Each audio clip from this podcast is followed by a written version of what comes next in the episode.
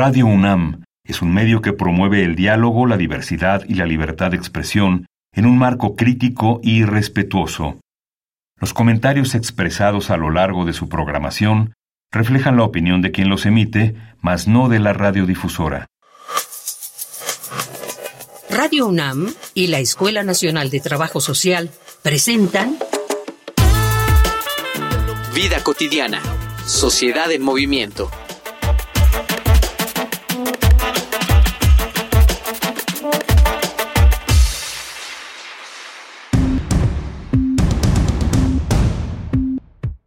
¿Cómo están? Muy buen día, muy buen día. Mi nombre es Gloria Tocunaga y les voy a dar la más cordial bienvenida al programa de la Escuela Nacional de Trabajo Social, programa Vida Cotidiana, Sociedad en Movimiento. Y estamos en esta nueva transmisión, estamos regresando a estudio y estamos muy contentos de estar con ustedes y por supuesto de presentar el tema del día de hoy, juventud y empleo. Eh, ahora en el marco mundial de las habilidades de la juventud tenemos grandes retos, tenemos retos con la juventud desde las escuelas, desde la sociedad, desde las instituciones públicas, privadas y también desde los mismos jóvenes. Y hoy hablaremos de eso, hablaremos de los retos que tenemos para fomentar entre las y los jóvenes el acceso a un mercado laboral en evolución. Hablaremos de la juventud y el empleo, los retos y desafíos. Quédate con nosotros y analicemos juntos esta temática. Bienvenidos. Una opinión común entre los adultos de cierta edad es la de decir que los jóvenes no quieren trabajar. Como si esto confirmara la suposición, los adultos jóvenes que se aventuran al campo laboral suelen ser felicitados cuando estos se aventuran a renunciar a sus trabajos. ¿Por qué ocurre este fenómeno? La rotación laboral, que es cuando los equipos de trabajo se deben renovar constantemente debido a la salida de los trabajadores o trabajadoras, se está volviendo cada vez más frecuente en las empresas y no tiene nada que ver con este mito de que los jóvenes no quieren trabajar. Actualmente, las empresas no ofrecen las mismas prestaciones laborales que hace 30 años. La mayoría de las plazas son rellenadas mediante subcontratación y las labores freelance están a la hora del día. Trabajar fuera de un horario establecido, con un sueldo debajo de lo necesario para cubrir las necesidades y con las mismas exigencias de un trabajador formal, son abusos laborales que los jóvenes ya no están dispuestos a aceptar de sus contratantes. Por ello, hoy, en Vida Cotidiana, Sociedad en Movimiento, hablaremos sobre juventud y empleo, rotación laboral, con el doctor José Antonio Pérez Islas, coordinador del Seminario de Investigación en Juventud de la UNAM. Facebook, Escuela Nacional de Trabajo Social, ENTS, UNAM.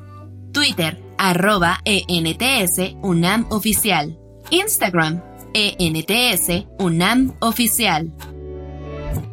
Pues para platicar del tema, para platicar del tema de eh, este que tenemos hoy, hablando de juventudes y sus habilidades, está el doctor José Antonio Pérez Islas, coordinador del Seminario de Investigación en Juventud de la Universidad Nacional Autónoma de México. Y para nosotros, pues es un honor darle el micrófono. ¿Cómo está? ¿Qué tal? Muy bien. Muchas gracias por la invitación. Pues ahora en este marco, en la idea de, eh, de este mercado laboral que tiene nuevas exigencias, de este mercado laboral que hace que tengamos eh, nuevas ideas, en donde nos cambian los horarios, en donde ya hay movilidad en cuanto a si es presencial, semipresencial, en donde el mercado ya tiene nuevas, nuevas exigencias, estaremos pensando que los jóvenes tienen una situación diferente a la que teníamos hace 10, 15, 20 años. Doctor, ¿cuál es la situación ahora laboral de las y los jóvenes? ¿Cuál, ¿En qué momento se, se centra esta situación? Pues sí, lo primero que tendríamos que decir es que eh, más que un mercado de trabajo, hay varios mercados de trabajo.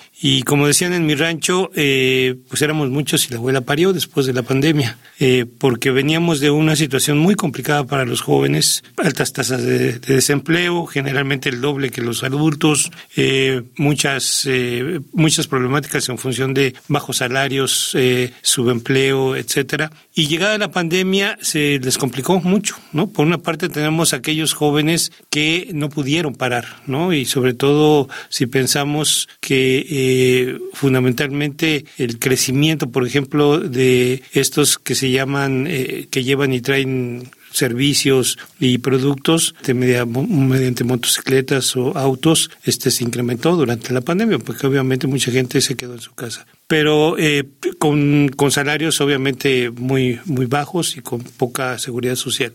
Pero una vez que se empezó a recuperar la economía después de la pandemia o cuando menos después de la, crisis de la pandemia, porque no sé si ya hayamos salido totalmente de ella, lo que vimos es que, eh, y hay estudios, por ejemplo, del Banco de México, donde eh, sucedió una, un viejo adagio que, que traíamos los que estudiamos temas de juventud, que es en las crisis los primeros a ser expulsados de los mercados de trabajo son los jóvenes. Y cuando hay recuperación económica son los últimos en ser contratados. Y esto se volvió a repetir, como te decía, este, hay estudios que muestran que eh, la recuperación de los mercados de trabajo a nivel prepandemia no, eh, en materia de juventud no se han eh, logrado todavía estabilizar, ¿no? Y entonces tenemos no solamente cuantitativamente un problema, ¿no? De números, de que nos faltan empleos, sino también de calidad del empleo. Y entonces lo que tenemos ahora es una sobreexplotación en muchos casos de esta nueva fuerza de trabajo, ¿no? Que son las y los jóvenes, donde hay múltiples formas de incorporarse. Nosotros hemos detectado cuando menos tres tipos de mercado de trabajo. Uno es el tradicional, el de salarios, que sigue funcionando. Hay un gran sector, en general, eh, vuelvo a repetir, salarios bajos. Un segundo mercado de trabajo que es, eh, por llamarlo de alguna manera, el freelance, ¿no? Donde se recuperan algunos niveles de salario, pero son muy inestables, no tienen seguridad social. Y yo siempre me pregunto, ¿y cuando sean viejos estos jóvenes, qué va a pasar? ¿Qué va a pasar ¿no? ¿Cómo los vamos? Exactamente. Y el tercero, que desgraciadamente ha crecido y se ha vuelto importante, es el, el mercado de trabajo del crimen organizado, que por desgracia ha cooptado a muchos de nuestros jóvenes, porque ahí sí tienen todas las prerrogativas que debería tener un, un, empleo. Tienen salarios, tienen reconocimiento social, tienen identidad este, del grupo al que pertenecen, eh, tienen posibilidad de ascender y, y, y sobre todo tienen recursos. Y ahora tenemos un gran reto como sociedad, al final de cuentas, porque no nada más es la situación que tienen, cómo,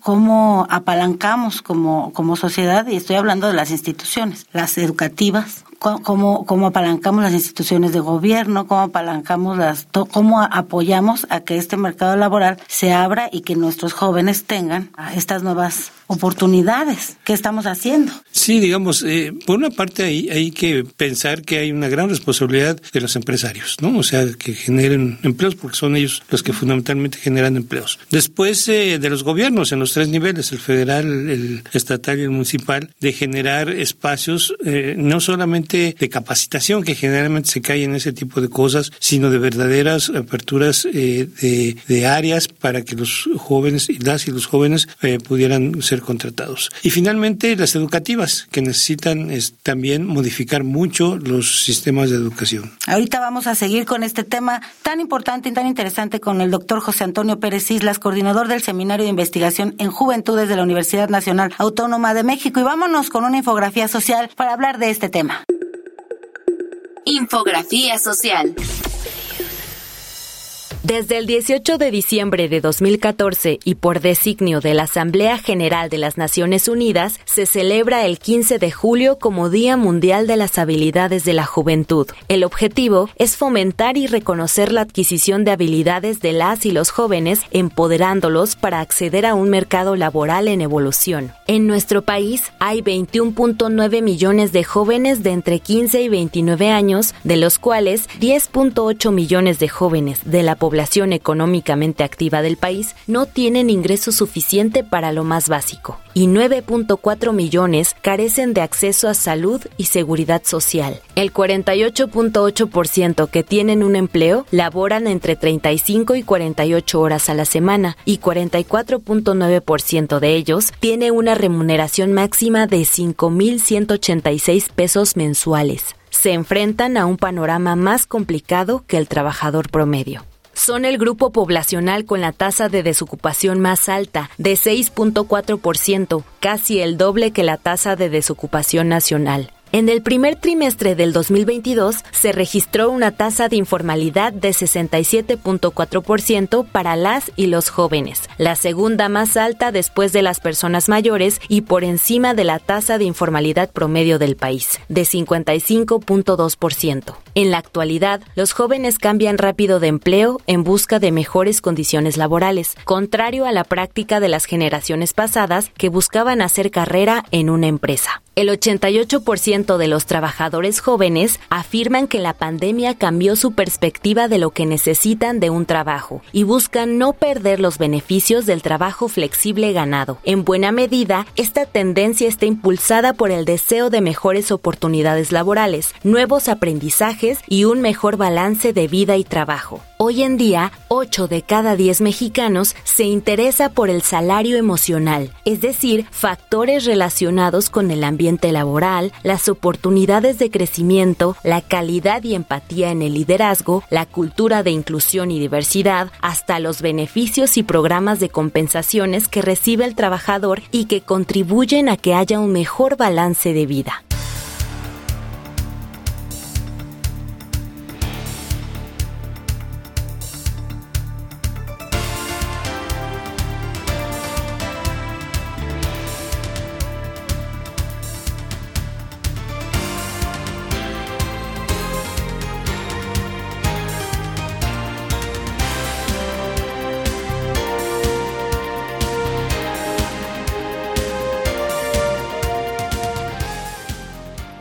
Ya estamos de regreso. Acuérdense que estamos hablando de juventudes y sus habilidades en este nuevos retos del mercado laboral. Estamos con el doctor José Antonio Pérez Islas, coordinador del Seminario de Investigación de Juventudes de la Universidad Nacional Autónoma de México. Y hablábamos y decíamos esta importante labor que tenemos como instituciones educativas para eh, fortalecer las habilidades de los jóvenes y cumplir estos objetivos del 2030, que es tener a los jóvenes en nuevos mercados laborales mucho más estables. ¿Cómo eh, ahorita ya hablaba del impacto de las nuevas dinámicas laborales. Eh, teniendo en cuenta eso, ¿qué les espera a los jóvenes? ¿A dónde vamos? ¿Y cuál sería el camino que podríamos seguir, por ejemplo, en las políticas públicas? Bueno, eh, tenemos, bueno, estamos ante la puerta, si no es que ya entramos de lleno ante la modificación tecnológica de muchos de estos empleos. De hecho, algunas de las cosas que aprendimos en la pandemia se quedaron. Por ejemplo, los, los empleos que son a distancia, ¿no? Y que este, en muchos casos las empresas empresas vieron una oportunidad de este, restarle a sus gastos y entonces eh, le pasaron la factura a sus propios empleadores. Entonces la gente sigue trabajando en su casa y muchos de estos son obviamente jóvenes. El otro reto, además del tecnológico, que implica eh, modernizarse, aprender nuevas cosas, eh, indagar sobre nuevas formas de uso de estas tecnologías, tiene que ver también con la posibilidad de cómo articulamos mercados, ¿no? que no tiene nada que ver con nuestras estructuras educativas. Y entonces este, ahí tenemos que hacer un gran esfuerzo como para que desde los dos lados, desde los mercados y desde las eh, universidades eh, y en general desde los sistemas educativos, porque muchos muchachos y muchachas prácticamente saltan al mercado laboral eh, después de la preparatoria.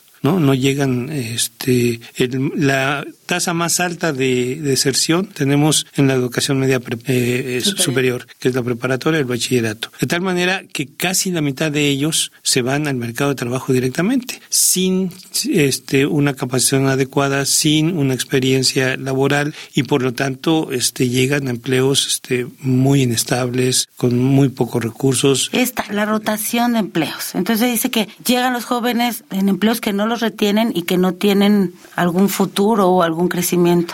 Claro, porque una de las cosas que debemos tener en cuenta es que los empleos para toda la vida se acabaron.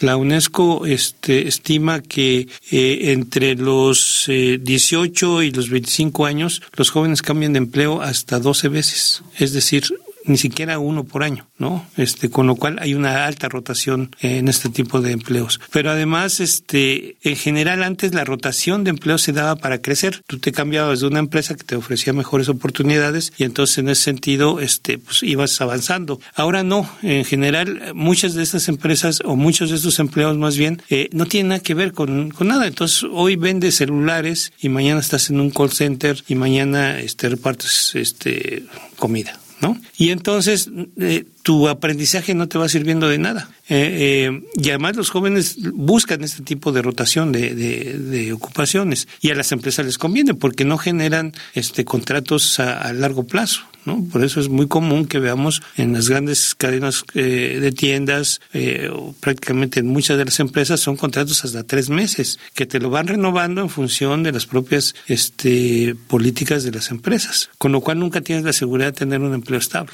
¿no? En el mejor de los casos. pero hay los donde ni siquiera tienes eso, el, el mercado informal, ¿no? Este, pues ahí es el día a día. Hay, en la, hay un documento que acaba de sacar Coneval que habla de la pobreza de niñas niños y adolescentes y de juventudes. En esa parte habla de que la pobreza eh, se supera, digamos, con, con los estudios, ¿no? que, que quien entre más alto nivel de estudios tiene mayor posibilidades de estar fuera de este sector. Eh, ¿es, ¿Es así? ¿Es, es tan vinculante? Eh, sí, si, si logras salir de la educación superior. O sea, si tienes licenciatura, ahí se modifican muchas de estas condiciones. Si, si llegas a la educación superior, se modifican muy medianamente. Pero si no llegas a la educación superior, los, el mercado de trabajo no te reconoce. Porque ahora prácticamente el requisito mínimo es tener bachillerato. Entonces no, no premia nada el mercado de trabajo. De tal manera que para mejorar tu ingreso, para encontrar mejores oportunidades, necesitas la educación superior. Y sabemos que en México solamente alrededor del 15-16%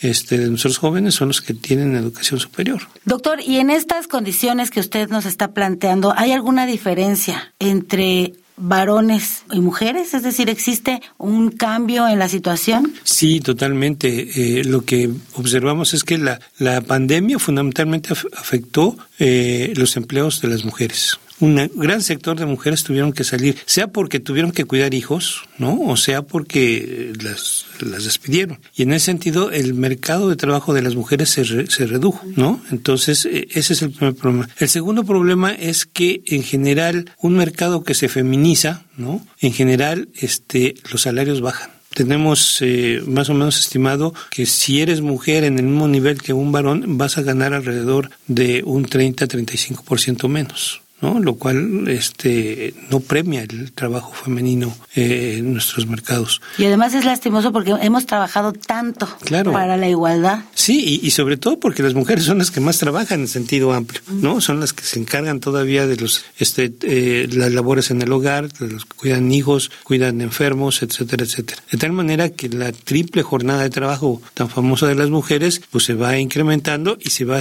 dando en jornadas eh, en condiciones, perdón, eh, muy deplorables. Estamos hablando de habilidades de jóvenes y vamos ahora a Voces en Movimiento. Escuchamos. Voces en Movimiento.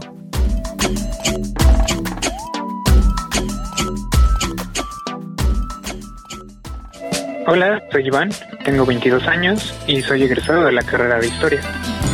Esta no es la primera vez que trabajo y principalmente me motivó a buscar otro empleo la cuestión de pues del salario porque yo trabajaba los fines de semana en jornadas como pues de todo el día desde las 8 de la mañana hasta las 8 de la noche y en realidad lo que me pagaban era bastante poco. Bueno, yo percibo que no hay tanta estabilidad laboral porque actualmente muchos trabajos no te ofrecen contratos de como de largo plazo o así, sino como que cada cierto número de meses tienes que firmar otro contrato o algo así y entonces pues pues solo tienes empleo por cierto tiempo, pero pues después no sabes si seguirás teniendo no. Y en cuanto a las oportunidades, creo que hay, pero son bastante limitadas y sobre todo dependiendo como de qué área de conocimiento o a qué, qué hayas estudiado. Hola, mi nombre es Gabriela Pérez, tengo 24 años y soy egresada de Sociología percibo las oportunidades laborales para las jóvenes, los jóvenes horribles, al menos en de mi gremio, o sea, salir de ciencias sociales creo que es muy difícil y más si no estás titulada. Entonces, no creo que haya muchas vacantes para sociología y muchas veces en el ámbito pues privado como que no necesitan sociólogas, ¿no? Entonces, lo único que veo que podría trabajar es en la instancia pública, pero pues también es muy difícil, ¿no? Porque está muy centralizado también eso en la Ciudad de México y yo soy del Estado. Entonces, pues es muy caro, ¿no? De irte a transportarte hacia la ciudad. Tampoco nos ofrecen, o sea, un trabajo ya no te garantiza una estabilidad económica y las rentas son muy caras y eso implica que si yo quiero trabajar en la ciudad tendría que mudarme, pero tal vez mi trabajo no sea solvente como para pagar una renta en la Ciudad de México. No sé, como que el campo laboral está incierto. sí, desesperanzador me parece.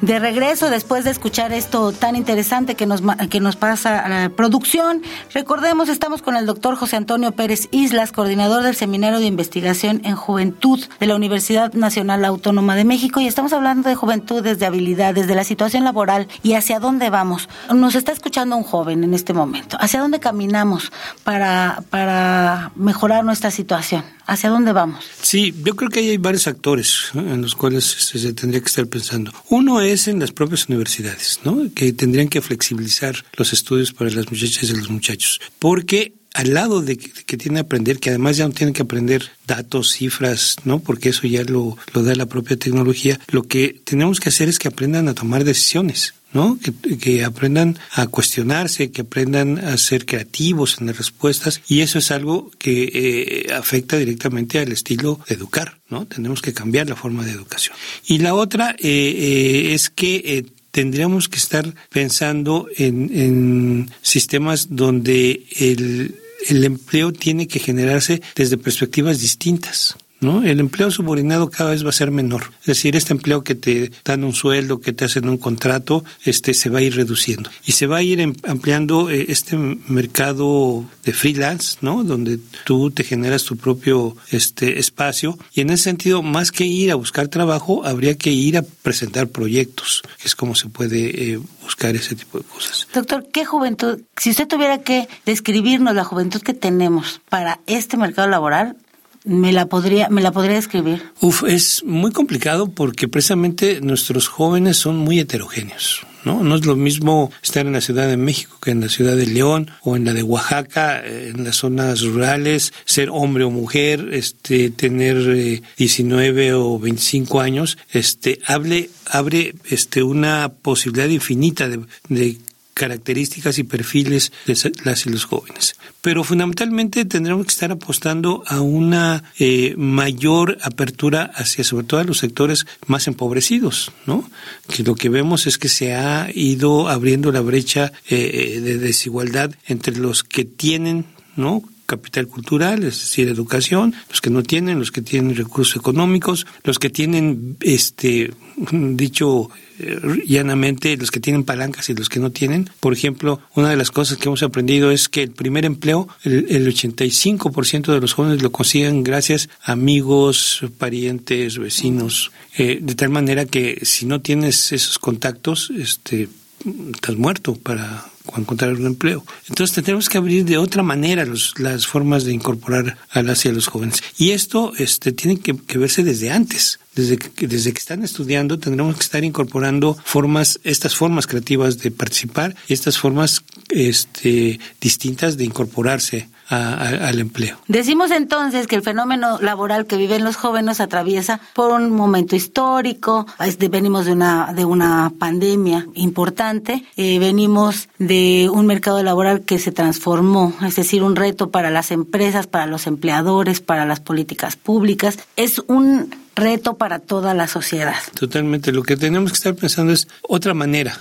eh, no pensar en el pasado, lo que, de lo que funcionó en el pasado, que lo más de seguro es que no vuelva a funcionar, porque las condiciones han cambiado totalmente. En ese sentido, este, tendremos que estar innovando en muchas cosas.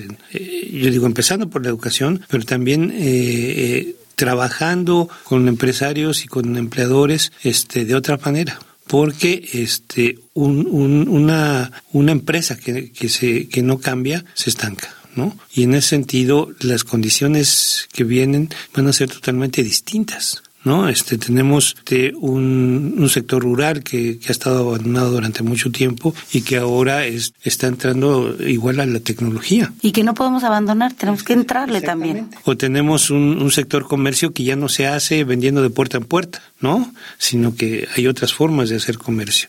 Cada una, el transporte, ¿no? El transporte eh, yo cuando oigo los reclamos de los taxistas tradicionales en, torno a estas empresas este, de plataformas, eh, contra estas empresas, empresas, yo pienso, pues eh, finalmente están peleando contra el, el futuro, ¿no?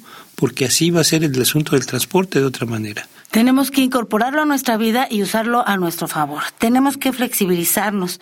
Eh, doctor, se nos acaba el tiempo. Estamos con el doctor José Antonio Pérez Islas, coordinador del Seminario de Investigación en Juventud, en el programa Vida Cotidiana de la Escuela Nacional de Trabajo Social. Flexibilidad para dar mayores oportunidades. Flexibilidad también en la educación. Eh, pensar distinto, movernos más y dar nuevas, nuevos espacios para todos. Esto es vida cotidiana. El tema que hoy eh, abordamos es sobre el Día Mundial de las Habilidades de la Juventud. Demos otra oportunidad a los jóvenes. Y llegamos al término de nuestro programa. Los esperamos en la próxima emisión. Agradecemos mucho a Radio UNAM, a la Escuela Nacional de Trabajo Social, a la producción José Luis Tula, en la información Carolina Cortés, Mario Conde y Carla Angélica Tobar Gabriel Centeno está nuestro ingeniero. En la coordinación, la licenciada Roxana Denis Medina Guzmán. Gracias a todos por hacer posible este programa. Mi nombre es Gloria Tocunaga y los esperamos. Recuerden, si quieren escuchar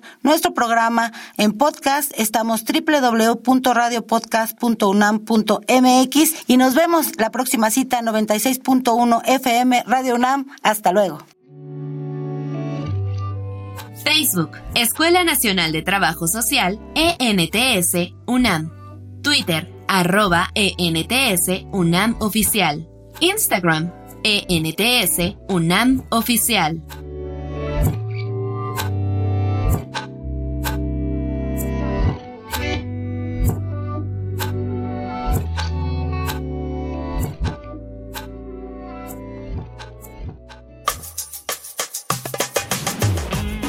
Vida cotidiana, sociedad en movimiento.